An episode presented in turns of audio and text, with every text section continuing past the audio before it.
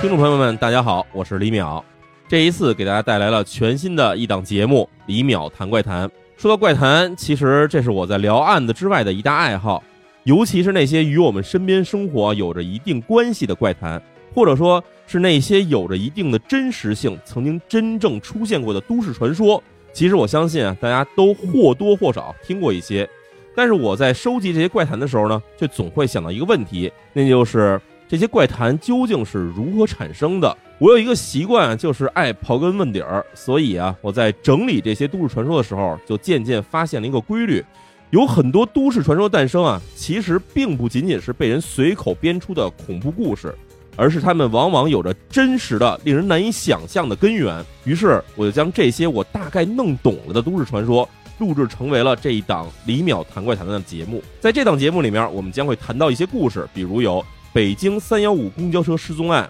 全部乘客白骨化的白骨航班，预知中国两千年未来运势的推背图。时空穿越者的真实体验，可以控制宿主思维和行动的寄生虫，有着无数恐怖传说的富士山自杀森林等等，这些我们大多数听过一些片段的故事，在这档节目里面，我们将把这些故事背后真实的一面呈现出来。而当你收听完这些内容之后，我相信你一定会被藏在这些事件背后的那些看不见的联系所震惊。